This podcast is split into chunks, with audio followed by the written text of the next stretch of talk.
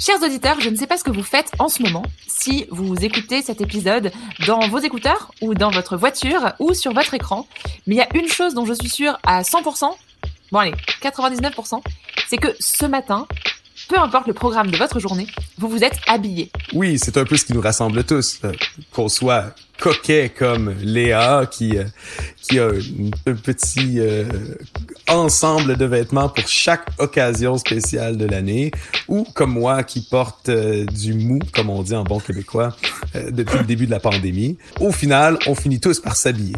D'ailleurs, est-ce que vous êtes déjà posé la question mais pourquoi est-ce qu'on s'habille?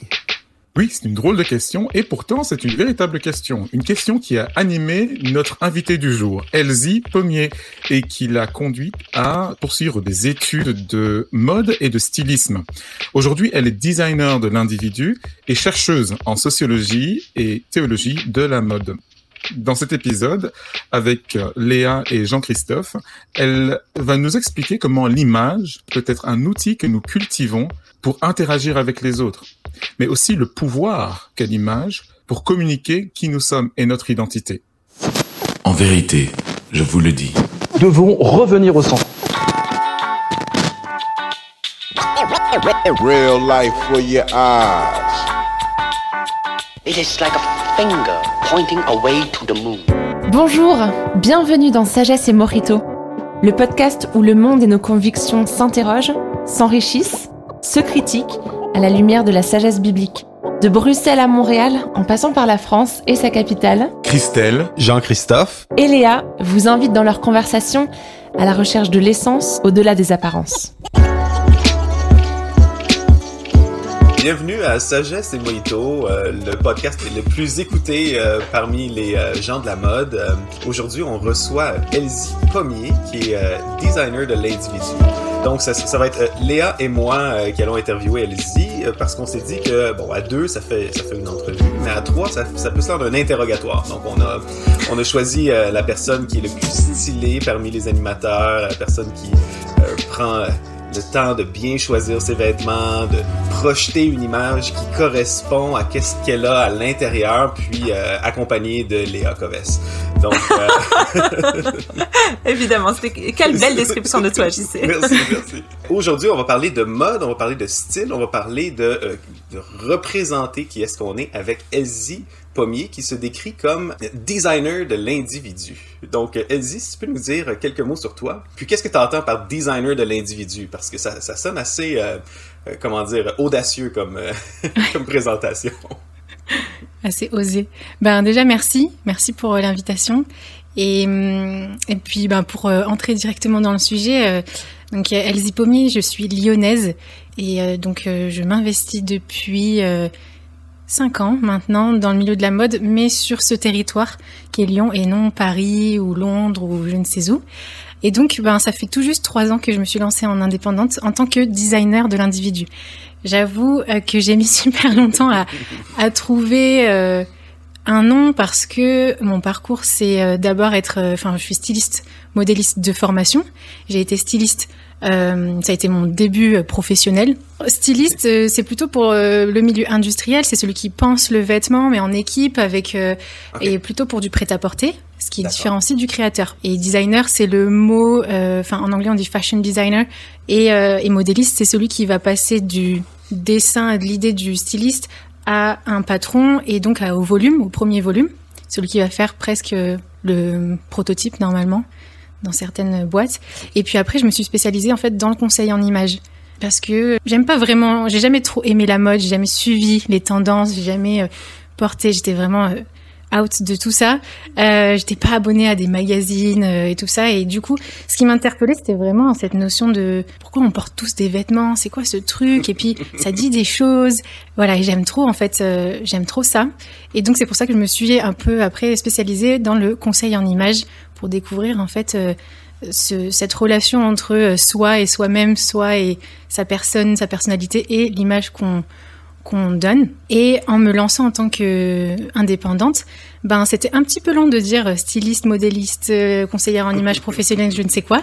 Surtout, surtout ceux qui ont besoin euh, d'aide euh, en image comme moi euh, feraient pas la différence, en, la différence entre un ça. styliste et un modéliste. Donc, euh, Et puis le mot euh, justement, puis c'est bien, c'est bien de la mode aussi hein, de mettre des mots et d'être un peu euh, bah, ou de faire rêver ou bien de de créer une euh, forme d'élitisme aussi. Et mhm. donc par le mot, euh, c'est assez intéressant. Mais designer de l'individu, du coup, je c'est un peu perché au premier abord, mais euh, justement interpelle. intriguant en tout cas. Oui, voilà, exactement. C'est quoi euh, qui attends, elle pas généticienne, c'est bon. Et en fait, euh, c'est l'individu qui me questionne, qui me... Ouais, je suis intéressée par justement euh, l'individu et l'individualité et l'identité en fait, parce que l'individu n'est jamais tout seul non plus. On vit en société, donc dès que on pense à l'individu, on a tout de suite euh, la notion de soci- société sociale qui vient euh, derrière ce mot. Et designer, c'est dans le sens premier du terme, c'est comment dire l'art appliqué. En fait, en art appliqué, on pense l'objet et on pense la forme de l'objet pour une meilleure ergonomie, pour une meilleure utilisation. En fait, on pense le fond et la forme, alors que l'art euh, est là juste pour euh, partager et faire expérimenter quelque chose. Euh, elle est, il va inviter à la contemplation ou quoi. Alors que le design, c'est vraiment penser fond et forme pour une euh, meilleure utilisation de la chose, Mhm. une meilleure valorisation de la fonction. Est-ce que ça veut dire que euh, ton euh, travail de euh, designer de l'individu, c'est de penser l'individu pour une meilleure fonction de l'individu dans son fond et dans sa forme? Euh, dans le sens où fonction, je pense plutôt à du coup à identité pour l'individu. Penser le fond et la forme pour valoriser l'identité, l'essence de l'individu. L'essence d'un objet, c'est sa fonction, mais l'essence d'un être humain, c'est son identité. Et donc voilà, c'est penser fond et forme pour valoriser l'identité de l'individu. donc, concrètement, comment, comment ça fonctionnerait si on veut ton, ton, accompagnement avec quelqu'un vient te voir dit Aziz, euh, euh, je vais dire en bon québécois je fais dur j'ai besoin de conseils euh, ça va pas avec ma garde-robe j'ai l'impression que ça ça correspond pas à qui je suis ça, serait quoi ton approche avec la personne euh, comment est-ce que tu t'y prends pour justement euh, faire ce que tu ce que tu décris Moi personnellement, je me suis spécialisée dans le contexte professionnel. Parce que dans le milieu francophone, parler d'image, parler vêtements, on... aller voir un conseiller en image, on se dit euh, non, quand même pas. euh, je sais, on devrait tous savoir s'habiller. Il y a une certaine retenue, alors que c'est pas du tout ça. On parle pas de savoir ou pas savoir s'habiller. C'est la valorisation, c'est un autre un autre niveau. Et donc, euh, mon approche, c'est euh, de proposer en fait de soutenir le discours, euh, la parole en fait de, de professionnels qui interviennent.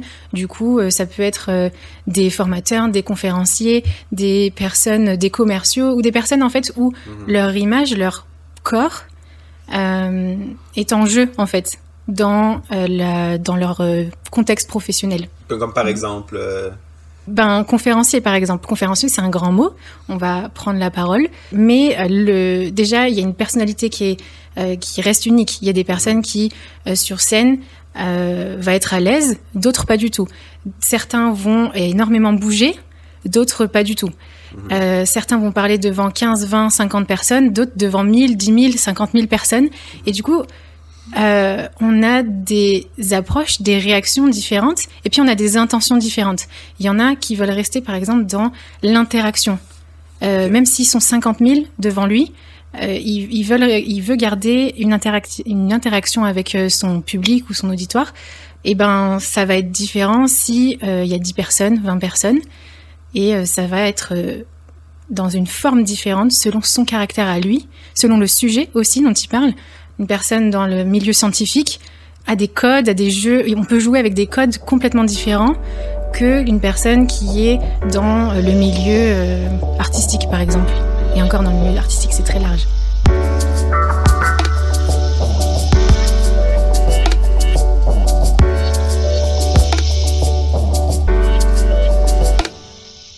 de la manière que tu en parles, il doit avoir donc une conjugaison de euh, bon la fonction, donc le travail, la, ce que la personne veut faire, mais qui, qui la personne est. Donc tu, tu, dois avoir comme une forme de je sais pas, euh, il y a quelque chose de quasiment thérapeutique là où il y a un échange psychologique ou tu, tu, comment comment tu fais pour découvrir quelqu'un et, et qu'est-ce mm. qu'il veut? Je pense que ça va ça va pas de soi de, de mm. communiquer ouais. euh, directement comme ça. Tu dois tu dois creuser, tu dois chercher. Donc parle-nous un peu de ton approche. Là. Comment tu t'y prendrais là, mettons. Euh, Ouais. Mais souvent, c'est plutôt les personnes qui viennent me voir. Mm -hmm. euh, bah, je fais pas de com euh, un peu habituel personnellement. Ça, c'est un choix personnel. Je fais pas d'avant-après. Ça parce que pour moi, ça sous-entend que ben aujourd'hui, maintenant, c'est beau. Avant, ça veut dire mm. et on juge que c'était pas bien. Enfin, c'était moche ou je ne sais quoi. Et en fait, on invite celui qui regarde à juger. Donc, euh, je je communique pas. En fait, c'est par mes anciens clients ou par j'ai entendu dire que et euh, et donc en fait c'est eux qui viennent en se disant ok ben je vois que mon image elle joue un rôle mais je saisis pas un peu le, je saisis pas en fait son cet outil. Il euh, y a des personnes qui le voient déjà comme un outil. Il y a des personnes qui disent ben j'ai eu une situation où vraiment ça a été problématique ou bien vraiment ça a joué un jeu un, un rôle positif. Ben comment le cultiver? Donc c'est vrai que du coup les personnes qui viennent me, voir ont euh, déjà une petite prise de conscience en fait. Mmh. Alors elles ont une prise de conscience par rapport à peut-être euh, leur difficulté à savoir euh, bien s'habiller selon la situation ou même selon leur corps. Euh, mais, mais, mais, toi, tu vas vraiment faire un accompagnement euh, identitaire en plus de euh, styliste et, et, et, esthétique.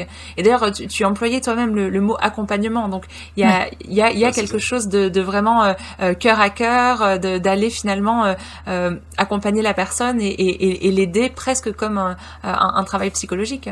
Ouais, mais ce qui aide, c'est que je je suis pas du tout euh, psychologue ou quoi. Ce qui aide justement, c'est le contexte professionnel, d'avoir une projection euh, dans ce milieu-là, ça rassure, euh, ça permet aux, aux, clients et à la personne de de, de tester, d'oser euh, tester et de voir vraiment qu'en fait l'image, elle est là comme un outil pour interagir.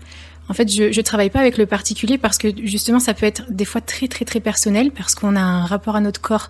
Euh, euh, on a ouais, un rapport au corps, un, un, une histoire, un parcours qui est euh, qui peut être très sensible et du coup, on, voilà, moi je suis pas psychologue, je travaille pas l'intérieur, je travaille juste la projection, l'image de ce qui se passe à l'intérieur, de comment les gens se perçoivent. Et donc c'est pour ça que je travaille pas directement avec le particulier, mais plutôt avec le professionnel. Il y a d'autres conseillères en image, conseillers pardon aussi en image, qui travaillent avec euh, avec le particulier et ils ont une sensibilité, ils ont un discours beaucoup plus sensible et ils font attention aussi de de pas de pas euh, aller sur euh, des choses beaucoup trop sensibles. Moi, c'est vraiment d'accompagner la personne à réaliser que son image participe à la communication et va encourager ou couper l'interaction. Voilà, je mmh. travaille l'image dans, dans, ce sens-là, en fait. Est-ce que tu, tu, as fait ce travail pour toi-même? Est-ce que tu t'es euh, auto-accompagné euh, pour euh, justement ton image dans le milieu professionnel? Ouais, et c'est tout le long, hein, c'est toute, toute notre vie, je pense. Mais déjà, en formation, on, on fait ça euh, entre nous et tout ça. On est le modèle des uns des autres. Et puis, en fait, euh, je reste sensible aussi à qui, qui je suis, qui, qui j'étais quand je suis sortie de formation. Donc, il y a euh, six ans, euh, je, suis plus la même. Donc, euh, je, je, reste sensible et je continue mon, mon, parcours, mon travail à moi aussi. Euh, le, le, corps change, nos contextes professionnels changent. Donc, en fait, oui, je continue ce, ce parcours.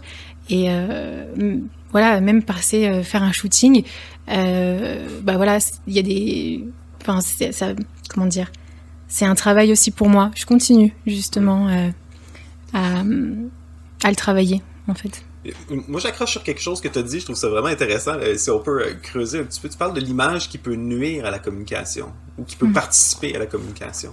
Euh, parce que, ouais, c'est ça, j'aimerais ça que tu élabores là-dessus. Euh, comment est-ce que ton image peut, peut, peut nuire à ta, à ta, communication? Puis j'ai l'impression, toi, tu, dans le fond, tu viens, tu viens travailler ça, tu viens réparer cette, cette, cette, interférence de l'image pour, euh, pour permettre une meilleure communication. Comment tu t'y prends? En fait, on, on, grandit tous dans des cultures, dans des sur des territoires qui ont des codes, en fait. Mhm. Et, et ces codes culturels, ces codes sociaux peuvent eux-mêmes déjà nous enfermer, mais en même temps, en fait, ils sont là aussi pour créer du lien et Mhm. créer aussi bah, une culture et du coup un sentiment d'appartenance, de dire on se comprend. Par exemple, la langue française, on est euh, voilà du, euh, du Québec à- en France, il y a des accents différents, mais on se retrouve sur la syntaxe et Mhm. tout ça, et du coup on peut parler ensemble. Et donc tu vois, on, on- on- on a des codes communs qui Mhm. font que euh, l'interaction est possible. Et, hum, et ben dans l'image, il y a pareil, il y a des codes. Il y a des codes inconscients qui sont dans une culture, euh, la culture française par exemple, mais à Lyon on s'habille pas comme à Paris. Mhm. Mais c'est de la sensibilité. Et en fait, c'est c'est questionner tout ça. Ça c'est mon travail. C'est pas à mon client ou à la personne de le faire, mais justement de de, de développer et de comprendre ces codes. Et puis en plus de ça, du coup, moi j'ajoute les codes euh, du contexte professionnel. Mhm. Voilà. Et, et ça, du coup, ça, quand on, quand on sait pas s'amuser avec, je dis pas qu'il faut euh, s'adapter et se cantonner à ça, mais jouer avec, et ben des fois ça peut être contre nous. Et euh, des fois on peut se survaloriser, parfois on se dévalue complètement, on se décrédibilise aux yeux des autres. Euh, Sans même le savoir, dans le fond. Exactement. Parce qu'on parle pas le, le langage ou... on- Exactement. Mais c'est que par exemple dans le milieu médical, si on a un, un médecin euh, qui est euh, sans blouse, déjà on saura pas qu'il est médecin, euh, ça va pas nous rassurer. Euh, un kiné avec une blouse ou un kiné sans blouse, on a une interaction différente selon l'âge et tout ça. Il y en a qui vont même jusqu'à nous tutoyer et ils s'habillent en civil. L'horreur, c'est tutoyer. non mais c'est pas, gê- enfin ça- c'est pas gênant, ça dépend. non, non. Voilà. Et C'est- euh, C'est juste parce que ça, ça renchérit ce que tu dis sur les différences culturelles, euh, parce qu'ici, on, on passe au-dessus assez rapidement. ah oui bah ouais. Ça me rappelle une fois où je suis allée euh, au magasin euh, alimentaire avec JC et qu'il a dit euh, à la personne à la caisse Salut, ça va Il y a eu un petit moment de malaise. Et, Ah et ben notre oui. ami Raph nous regarde, puis comme si j'avais commis une, une, une- une faute, puis je suis comme... Ben quoi? Elle est assise! Parce qu'au Québec, les, les, les caissières dans les supermarchés sont pas assises, ils sont debout pour, pour, pour, pour te servir. Ouais. Fait, que- fait que c'est juste des, des exemples de petits codes comme ça, c'est vrai, par- parce que pour moi, comme une, une caissière assise, c'est comme, ben, je la dérange un petit peu, tu sais. Ah mais, euh, fait, fait que c'est inconscient comme ça. Mais toi, mais toi, ça doit te demander, est-ce que tu te spécialises dans des milieux particuliers? Parce que c'est, c'est, presque une connaissance littéraire, dans le fond, là. Tu dois, tu dois connaître des codes professionnels, des codes régionaux, j'imagine des codes de groupe d'âge aussi, à quelque part, parce qu'on s'habille pas pareil à 25 Ouais. ans qu'à 55 ans. Et que- C'est vrai. com- comment tu fais pour, pour te tenir euh, euh, lettré dans le langage de la mode, le langage de, de, de, de l'image? Je découvre au fur et à mesure. Je fais après ça c'est mon approche. hein. Je dis pas que tous Ouais, les bah conseillers non, en image font comme ça, mais je fais du sur mesure et je l'assume et du coup j'en fais pas en quantité. Mm. Euh, je je fais euh, vraiment avec parcimonie et euh, pour pouvoir être concentré sur chaque client, chaque personne, chaque euh, contexte du coup et chaque euh, univers euh, et code. Et, euh, et en fait, je, là, on prend le temps d'en parler. Du coup, c'est vrai que c'est, ça paraît très euh, littéraire, Mhm. mais euh, il y a beaucoup de sensibilité en fait. Mhm. Et moi, j'ai besoin de, le, de poser des mots dessus et tout ça, mais au client, je lui donne juste euh, euh, les raisons et je fais le lien entre image et personnalité et contexte professionnel. Et lui, il a besoin juste de l'application. Mhm. Voilà, c'est, pas euh, Il beaucoup. n'y a pas besoin de comprendre la grammaire derrière, dans le fond. C'est ça. Ouais, là, euh, là, voilà, vous avez le, le backstage. c'est ça, on a de la chance d'ailleurs. Mais Elsie, euh, j'ai trouvé ça euh, un petit peu euh, presque bizarre tout à l'heure. Tu disais que t'étais pas particulièrement intéressée par la mode et, et tu regardais pas euh, plus Mm. que ça les magazines. Mm. Et, euh, et par contre, ce qui t'intéresse, c'est vraiment l'individu, l'identité. Est-ce que tu pourrais expliquer à nos auditeurs, euh, c'est quoi la raison profonde qui te fait euh, être fasciné par euh, l'image, par l'identité, et qu'est-ce qui, qu'est-ce qui t'attire du coup dans ce métier d'accompagnement de l'autre, de son image, et pourquoi c'est si important? En fait, la... je comprenais pas pourquoi j'étais quand même attirée par ce milieu professionnel, parce que j'ai fait toutes mes études là-dedans. Parce qu'en fait, pour moi, la mode, elle avait juste cette définition de c'est un mouvement et tout le monde suit, en mode mouton. Mm. Et euh, c'est pas la culture euh, familiale déjà de faire comme tout le monde. C'est pas c'est pas ma culture familiale. C'est pas euh, du coup dans mon caractère. J'aime faire euh, pas comme les autres. Mais pourtant j'étais dans ce milieu et je me suis dit mais il y a un truc de plus, il y a un truc, euh, enfin, il y a un truc euh, qui qui me qui m'interpelle et qui me questionne. Je me dis mais ce vêtement là, euh, pourquoi tout le monde devrait s'habiller pareil? Pourquoi il y a des tendances? J'avais plein de questions en fait de pourquoi, pourquoi, pourquoi. Donc euh, et c'est seulement ces dernières années où je me dis en fait euh, j'aime ce que représente le vêtement, l'habillement, la culture de l'apparence. Ça reflète en fait vraiment euh, l'identité, l'identité d'une société, l'identité d'un être humain de il y a 50, 20 ans, de il y a 600 ans, de il y a 1000 ans, euh, sur des territoires donnés. Enfin, c'est super intéressant. En fait, c'est ce vêtement, euh, c'est plus que juste de la mode, juste une, façon de s'habiller et de être ou pas être à la mode. C'est que c'est euh, une toile, une toile, une, photo en quelque sorte de, de sociétés ou d'êtres humains qui ont vécu ou qui vivent. Et les archéologues utilisent beaucoup, les anthropologues aussi, enfin utilisent cet outil pour comprendre euh, les, le passé aussi. Et donc c'est là, je- moi, je le fais, mais en mode présent, quoi. Et t'en parles comme si ça avait quelque chose de sacré. Ouais, ouais, j'avoue. Le vêtement, c'est euh, c'est notre premier moyen d'expression personnel, vraiment personnel, euh, qui nous est propre. C'est on, on- nous a habillés quand on était euh, bébé, enfant et tout ça. Euh, parfois, on est encore habillé. J'entends euh, certains clients qui me disent ah ouais, mais ma femme, elle me dit euh, mais ça, mais ça. Et du coup, c'est souvent chez les hommes. hein, je suis désolée. c'est drôle. Euh, J'ai pas de mal à le croire. Ouais, même de l'autre côté de l'Atlantique, c'est la même chose alors. ouais, ouais. Le premier moyen d'expression, c'est ce vêtement. C'est ce en plus, c'est c'est quelque chose qui nous touche, enfin qui nous touche physiquement. C'est comme une toile pour un peintre, sauf qu'il Mm. est sur nous.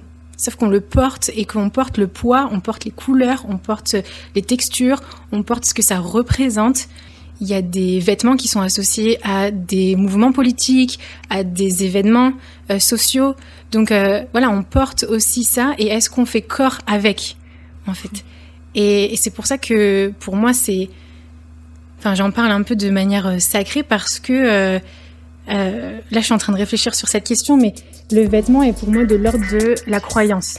Je m'habille comme je crois, en fait. Et je m'habille ce que je crois aussi.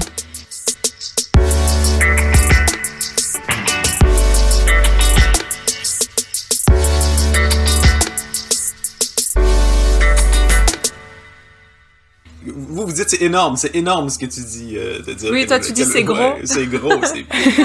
euh, non, c'est ça, c'est énorme ce que tu dis par rapport euh, aux, aux vêtements comme croyance. Puis euh, certains auraient comme objection de dire que bon, euh, tout, tout le monde dit qu'on est on est dans l'ère des apparences, on est dans l'ère des médias sociaux où ce que les gens dans le fond travaillent sur une image qu'ils projettent d'eux-mêmes, mais alors que euh, euh, parfois il y a, il y a rien derrière l'image. Donc, comment est-ce que tu répondrais aux, aux gens qui diraient, ah ouais, mais tu sais, la question de la mode, le style, tout ça, c'est- superficiel, c'est c'est superflu, c'est comme sur le dessus, c'est les apparences, puis tu sais, Ouais. sur quoi il faut se concentrer, c'est sur, c'est sur le caractère, c'est sur l'intérieur, c'est sur la personne. Puis toi, tu viens, tu viens un peu inverser ça en que non, le vêtement, c'est c'est c'est une représentation de la croyance, il n'y a rien de plus intime que, que, que, que la foi, dans, dans le fond. Donc, que- comment tu répondrais à ça? J'imagine que tu te fais, tu te fais poser la question de temps en temps. Ouais, ouais, ouais. ou, euh, Si je peux me permettre, juste avant, ouais, vas-y, ouais. euh, il y, a, il y a- y a aussi un parallèle qui est fait euh, entre euh, la- la- les croyances ou la foi qui serait quelque chose de rajouté et que finalement, Ah, voilà, on, ouais. on on peut l'enlever du domaine public parce que c'est juste un truc en plus et du coup on peut on, peut être de façon publique sans foi. Ouais, c'est ça. Ouais. Donc finalement c'est comme si euh, le, vêtement et, la foi c'était euh, parfois dans le langage euh, euh, public bah, quelque chose que juste on a rajouté mais qu'on peut enlever pour avoir le vrai nous.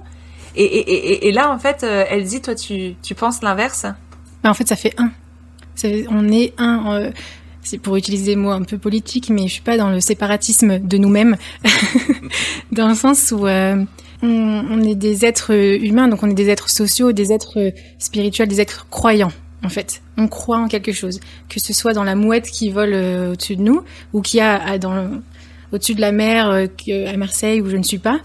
Euh, on, on est des êtres croyants, on est des êtres euh, et, et en fait ça fait partie de nous. Et l'idée c'est que euh, tout ça, ça fait un. Et donc, euh, c'est pas superficiel dans le mauvais sens, comme tu disais, euh, Jean-Christophe, dans le sens euh, juste de surface et sans fond. Mhm. Mais justement, c'est superficiel dans le premier sens du terme, où c'est l'image du fond.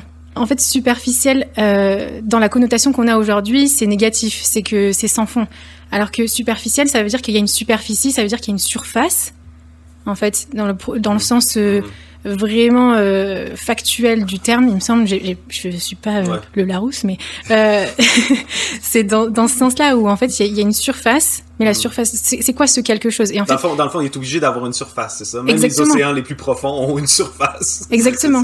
C'est- cette notion de je suis, euh, je participe à ce monde, je suis dans ce monde parce que j'ai une image, parce que j'ai un corps. Si j'avais Mhm. pas cette surface, cette superficialité en quelque sorte, Mhm. cette image, eh ben je ne serais pas d'ici. Je serais euh, une énergie, ou je serais un- juste une âme, je serais euh, un esprit, je serais euh, quelque chose du coup d'impalpable. C'est un peu le mot.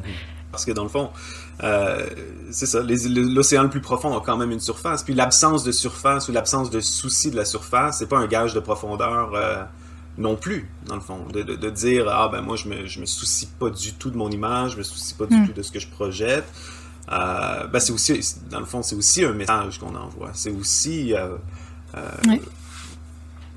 C'est aussi superficiel dans le fond parce que tu peux pas, comment dire, euh, que tu t'habilles ou pas, tu t'envoies un message. Exactement. Donc, donc t'es pris avec cette, cette, cette- t'as pas le choix du corps avec lequel tu viens au monde, mais t'es pris avec cette, cette dimension d'incarnation. Donc, Est-ce que tu veux faire équipe avec ou pas en fait? En gros, c'est ça. mais ok, ok, mais là-dessus, parce qu'on on parle aussi de sagesse biblique à sagesse et mojito, puis un, un des rapports, un des premiers rapports aux vêtements, c'est dans le récit d'Adam et Ève, le premier vêtement qui apparaît. Hein, c'est quand Mm. même, tu te dis, c'est ouais, la première image qu'on a, mais c'est c'est la première, c'est la première technologie qui apparaît dans la Bible en plus. Puis Mhm. c'est dans le contexte où Adam et Ève mangent du fruit défendu, puis veulent se, se, se cacher de Dieu, puis ils vont se faire comme des, des vêtements en, en, en- en De- feuillage. Exact. Ils vont Puis, coudre. euh, puis ensuite, euh, bon, Dieu va les, les, les, euh, les sortir du jardin, va les maudire, mais il va leur fabriquer des vêtements aussi. Donc les vêtements apparaissent deux fois dans le, dans, dans le récit euh, de la Genèse, en contraste avec cette déclaration-là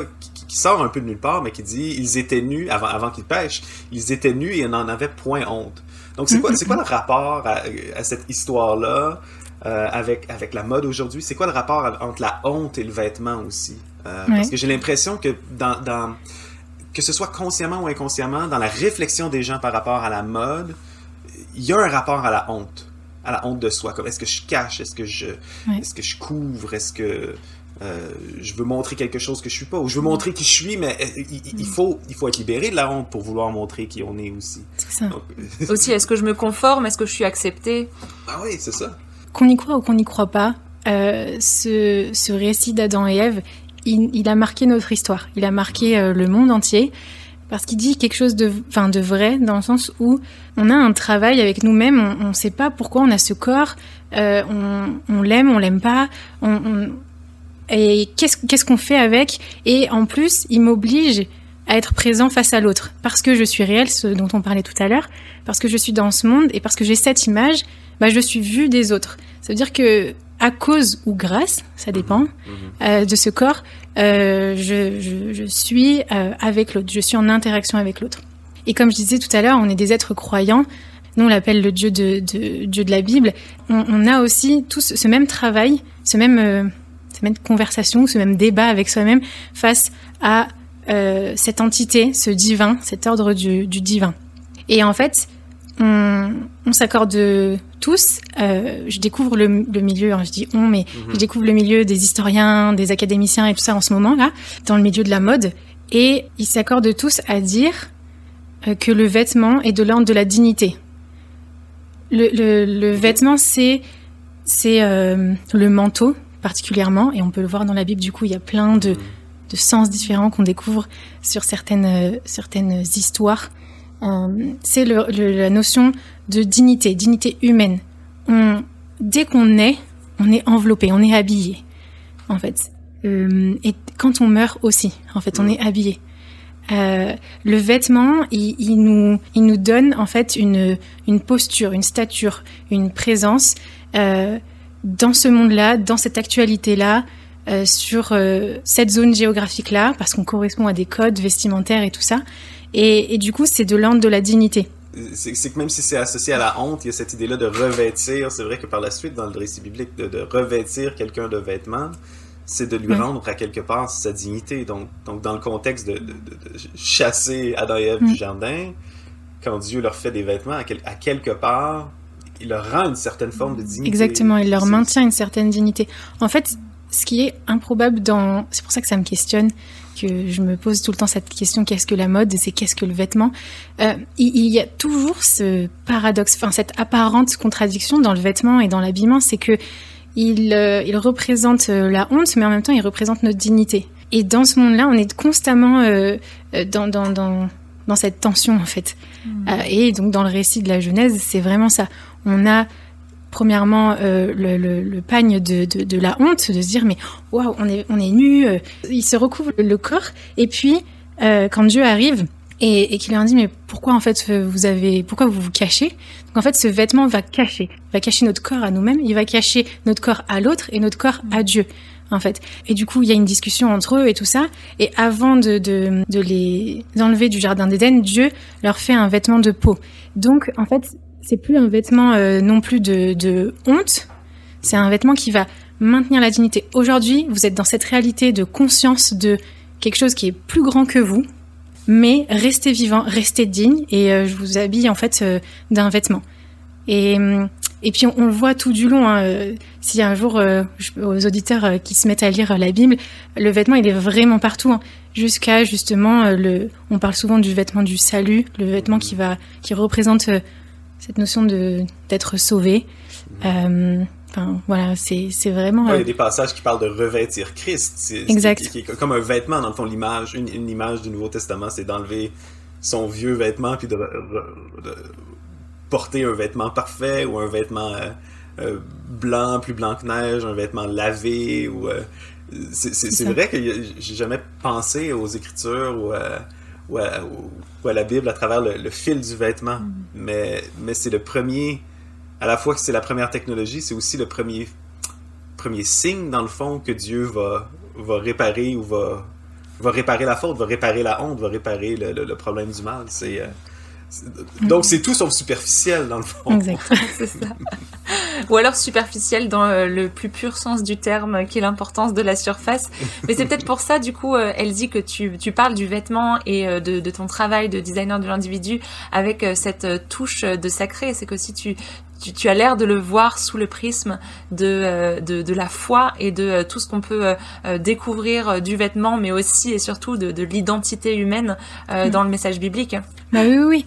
Et puis je le découvre vraiment ces deux, trois dernières années, en fait, toutes ces, toutes ces choses, de poser les mots. En fait, depuis que je suis indépendante, j'avoue, j'ai le temps de, du coup, de faire émerger toutes ces questions. et j'ai le, le cadeau de, de d'être encouragée, justement, entre autres avec euh, avec cette discussion, euh, dans, dans ces réflexions.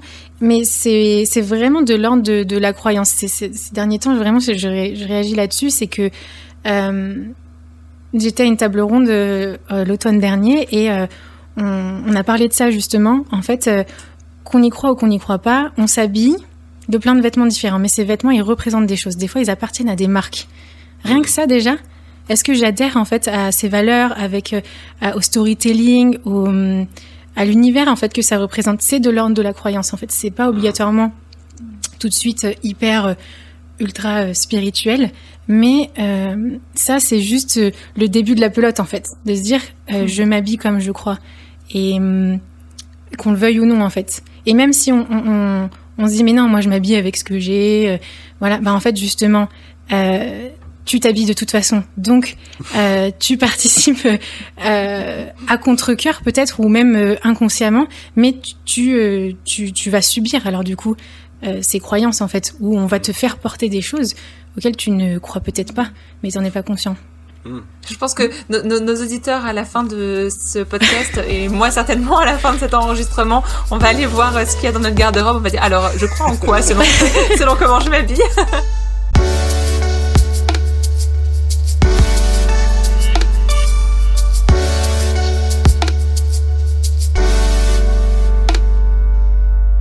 En ce moment, il y a énormément, énormément de, de euh, l'éco-responsabilité, la fabrication française. Alors, je sais pas si euh, au Québec, il y a euh, euh, Made in Québec euh, qui est prôné, mais euh, mais en France, par exemple, là, ces trois, quatre dernières années, c'est énorme. Euh, on veut pas juste consommer local. Il y, a, il y, a, il y a tout un, un discours de, de, de fierté, de, que ce soit français, qu'on revienne aux sources, au savoir-faire et tout ça. Il y a aussi le côté euh, le véganisme, les matières naturelles, l'éco-responsable, pas faire travailler les enfants, pas faire travailler euh, tout ça. Donc il y a des il y a des mauvais côtés, hein, parce que d'un Mm. côté on se dit tous euh, maintenant euh, un made in China, euh, non, alors que si en fait eux ils ont des savoir-faire que nous on n'a pas, euh, par exemple. Mais justement en fait j'ai l'impression qu'on est de plus en plus sensible aussi à à ce à quoi on croit. Et je crois que c'est pour ça aussi que la mode dite éthique, elle a plein de noms. hein. Mode éthique, Ouais. responsable, éco-responsable, consciente, euh, apaisée. Enfin voilà, il y a plein de noms. Euh, euh, euh, réagit en fait, enfin se, se lève. Voilà. Elsie, tu as un, un podcast? Euh, Oui. Qu'est-ce que la mode? Est-ce que tu peux nous en parler un petit peu? Euh, pour nos auditeurs qui sont vraiment euh, intéressés à ces questions-là, qui voudraient aller plus loin. Euh, c'est ça. Peux-tu me parler de qu'est- qu'est-ce que tu qu'est-ce que tu fais dans ce podcast-là? Ouais, justement, je voulais pas mettre en jeu mon image. Alors, je suis passée par le podcast d'abord. je me suis exposée d'abord par la voix et parce que justement, dès qu'on dès qu'on se dit euh, je bosse dans la mode et tout ça, euh, les gens se, me regardaient de haut en bas et, et- et ils se jugeaient tout seuls. Ah mais regarde pas comment je suis habillée et tout. Mais non en fait. Donc euh, j'ai choisi le, le podcast et je le résume justement dans cette question. Ben, qu'est-ce que la mode? Qu'est-ce qu'est-ce que le vêtement? Et euh, pourquoi on s'habille? Et mais pas par des monologues, mais en, en interviewant en fait des des personnes, euh, des professionnels qui sont dans le secteur, donc euh, des créateurs, des fondateurs de marques ou euh, des métiers comme illustrateur, comme photographe, et je leur demande en fait quelle est quelle est la mode, quelle, quelle est votre sensibilité, qu'est-ce qui fait que vous travaillez en fait dans la mode?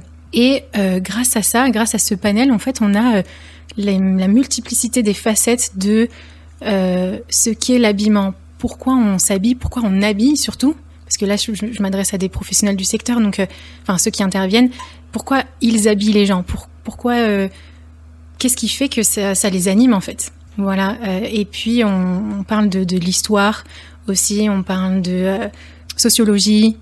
Euh, du, du vêtement, on parle de, on parle de la vie, on parle de la mort. Enfin, un des, des invités qui m'a le plus marqué dans cette première année, c'était un archéologue dit euh, de la mort, et euh, on parlait justement du vêtement du deuil et vêtement du défunt.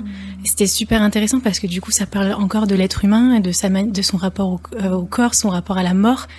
Euh, et c'est, enfin, ça me rend toujours plus euh, euh, amoureuse, on va dire, de, de l'humanité, de l'humain, de, de parler de, de ce vêtement. Donc c'est ça que les gens découvriront dans, dans ce podcast. euh, voilà. On va euh, s'empresser euh, d'aller euh, écouter Qu'est-ce que la mode après avoir écouté cet épisode de, de Sagesse et Morito. Euh, merci Elsie pour tout ce que tu nous as apporté sur toutes tes réflexions sur l'humain, l'identité, le sacré, les croyances aussi et la dignité. Je pense que ça, ça pose peut-être plus de questions euh, y répond, mais on peut on peut continuer la conversation du coup avec euh, ton podcast. Est-ce que tu aurais, euh, en tant que designer de l'individu euh, et en tant que Elsie toi-même, un dernier conseil pour nos auditeurs dans toutes ces réflexions sur la mode et l'image? Hmm. Une invitation plutôt, une invitation à apprendre à regarder, à regarder euh, justement euh, sans juger et qu'est-ce que ça veut dire juger et euh, apprendre à, observer, à questionner, à se dire mais qu'est-ce que ça représente cette image que j'ai en face de moi, cette personne, qu'est-ce que ça veut dire un petit truc juste pour un petit truc qui est très d'application. Si vous prenez le métro par exemple, juste regardez les chaussures des gens et imaginez-vous euh, la suite. Qu'est-ce que ça veut dire? Qu'est-ce que pour vous qu'est-ce que ça représente et tout ça? Et c'est super intéressant parce que du coup on apprend de soi et on apprend du coup euh, de ce qui nous entoure. Euh, voilà une invitation à apprendre à regarder. Peut-être ce serait mon, mon petit mot de la fin. Merci Elsie. Merci beaucoup. Merci à vous.